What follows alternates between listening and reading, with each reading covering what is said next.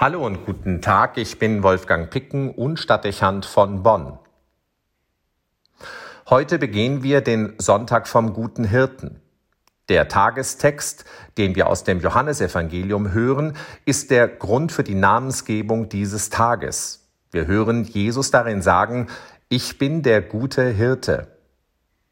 Er bezieht damit ein idyllisches Bild der Antike auf sich selbst. In allen Kulturen dieser Zeit finden sich Statuen und Bilder des Hirten. Die christliche Ikonographie der frühen Kirche und die sakrale Kunst bis in die Moderne greifen immer wieder auf dieses Bildmotiv zurück. Lediglich in der Kunst der Gegenwart verliert es an Bedeutung und verschwindet fast vollständig. Bereits in den Schriften des Alten Testamentes findet das Bild des Hirten Verwendung, um Gott zu beschreiben. Wohl am eingängigsten macht das der Psalm 23 deutlich. Der Herr ist mein Hirte, nichts wird mir fehlen. Er lagert mich an grünen Auen, treu seinem Namen. Vermutlich ist kein Psalm den Menschen so vertraut wie dieser, auch wenn sich das in den letzten Jahrzehnten wie vieles verändert hat. Unendlich oft ist er vertont und gesungen worden. Unser verstorbener Monsignore Wolfgang Bretschneider, dessen Sechswochenamt die Münsterpfarrei in Bonn heute begeht, hat ihn besonders geliebt und ihn in den letzten Jahren seines Lebens immer häufiger auf der Orgel meditierend und klangvoll zu Gehör gebracht. Mit diesem alten Bild des Hirten wird das Wesen Gottes verdeutlicht. Er ist treu und verlässlich, präsent und liebevoll. Auch formuliert es eine sehr klare Aussage darüber, wie Gott zu uns Menschen steht. Leidenschaftlich widmet sich der Hirte den Schafen. Vor nichts schreckt er zurück, um für sie da zu sein, am Ende auch nicht vor dem Opfer seines eigenen Lebens. Das Kreuz steht für die totale Verlässlichkeit und Konsequenz des Hirten und ist so leicht und verständlich erklärt.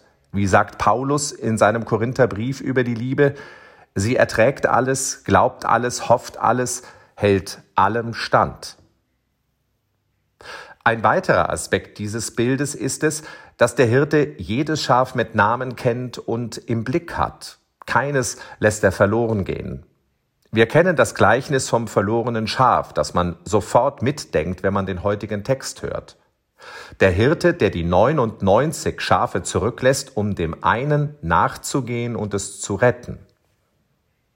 Hier ist von einer Liebe und einer Aufmerksamkeit die Rede, die personal zu verstehen ist. Es geht immer um den Einzelnen.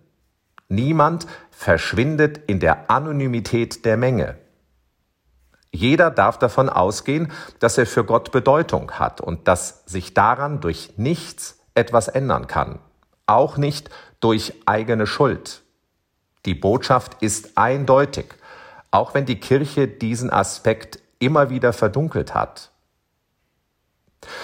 Wir dürfen darauf vertrauen, dass Gott um das weiß, was wir brauchen und er es jedem von uns ermöglichen und schenken wird.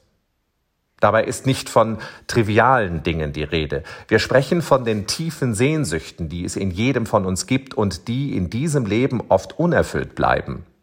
Es ist von unendlichem Leben, von wirklicher Zufriedenheit und von Fülle die Rede.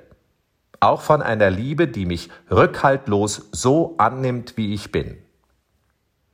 Dafür stehen die Bilder von den grünen Auen, dem fließenden Wasser und dem reich gedeckten Tisch.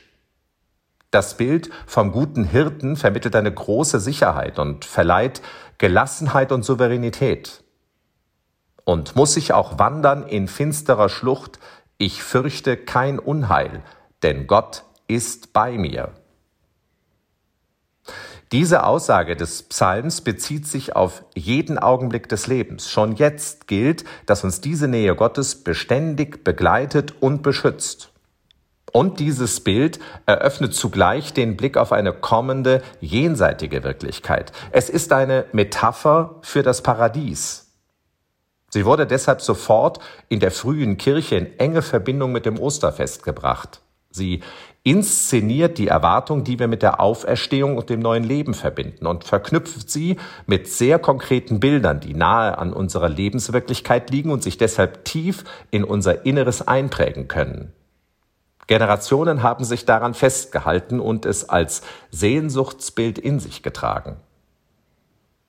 Es wirkt fast anrührend, wenn man in den Grabkammern der römischen Katakomben Fresken sieht, die den guten Hirten zeigen, wie er ein Schaf auf den Schultern trägt und sich dieses eng an ihn anschmiegt. Fast wirkt es intim und zärtlich. Sofort höre ich die Worte, die wir aus dem Buch Ezechiel kennen und die sich später in der Apokalypse des Johannes wiederfinden. Ich werde dein Gott sein und du wirst mein Kind sein. Dieses Bild des guten Hirten gibt der österlichen Überzeugung Ausdruck, dass uns eine ähnliche Erfahrung am Ende dieses Lebens erwartet. Das vermag Kraft zu geben und ist wie ein doppelter Boden, sofort abrufbar und präsent, wie in einem Reflex kann dann dieses Bild wach werden. Es ist mir unvergesslich, wie bei einer meiner ersten Krankensalbungen der Sterbende unaufgefordert zu beten begann, der Herr ist mein Hirte, nichts wird mir fehlen. Und alle anwesenden Angehörigen in die Worte des Psalmes einstimmten. Es ist zweifelsohne ein starkes Bild, das für alles steht. Nicht unwichtig, so würde ich als Seelsorger sagen, wenn wir auf ein solches Bild zurückgreifen können. Das Leben ist oft sehr fordernd. Es gibt immer wieder Momente, in denen wir so angestrengt sind und unter Spannung stehen, dass langes Nachdenken und nach Worten suchen schwer und fast unmöglich ist. Dann helfen keine komplizierten theologischen Aussagen, auch keine intellektuell ausgewogenen Ausführungen. Nicht selten sind dann auch Gespräche unmöglich, weil dazu die Kraft und die Ruhe, auch die Konzentration fehlen. Dann braucht es das Sehnsuchtsbild, das wie im Reflex abrufbar ist und den Momenten, die wie ein Sturm daherkommen, Ruhe einverleibt und den Ängsten, die uns erschüttern, die Spitzen nimmt. Der Herr ist mein Hirte und muss ich auch wandern in finsterer Schlucht. Ich fürchte kein Unheil, denn Gott ist bei mir. Vielleicht darf man sagen, dass es das Anliegen dieses Sonntags ist, dass wir unseren Glauben an die Auferstehung, also an den Gott, der Aufhilfe und Leben schenkt, der verlässlich an unserer Seite steht und nicht von uns weicht, mit einem Bild verknüpfen und mit ihm auf unserer Seele hinterlegen. Ein Bild, das einfach und ausdrucksstark ist, das Vertrauen vermittelt und die eigene Sehnsucht berührt. Es kann das Bild des Hirten sein, der mich beim Namen nennt, der mich nicht aufgibt und für mich einsteht und der mich irgendwann auf seine Schultern nehmen wird, um mich in das Land meiner Sehnsucht zu tragen. Vielleicht finden Sie auch ein anderes Bild. Welches österliche Bild auch immer es sein mag, es könnte für jeden von uns bedeutsam sein und werden, es abrufbar in sich zu tragen und auf dieses Bild zurückgreifen zu können, wann immer es nötig sein wird.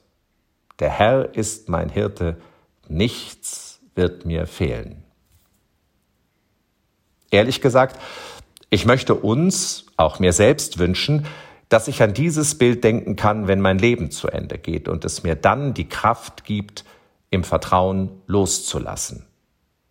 Der Herr ist mein Hirte, nichts wird mir fehlen, denn Gott ist bei mir. Wolfgang Picken für den Podcast Spitzen aus Kirche und Politik.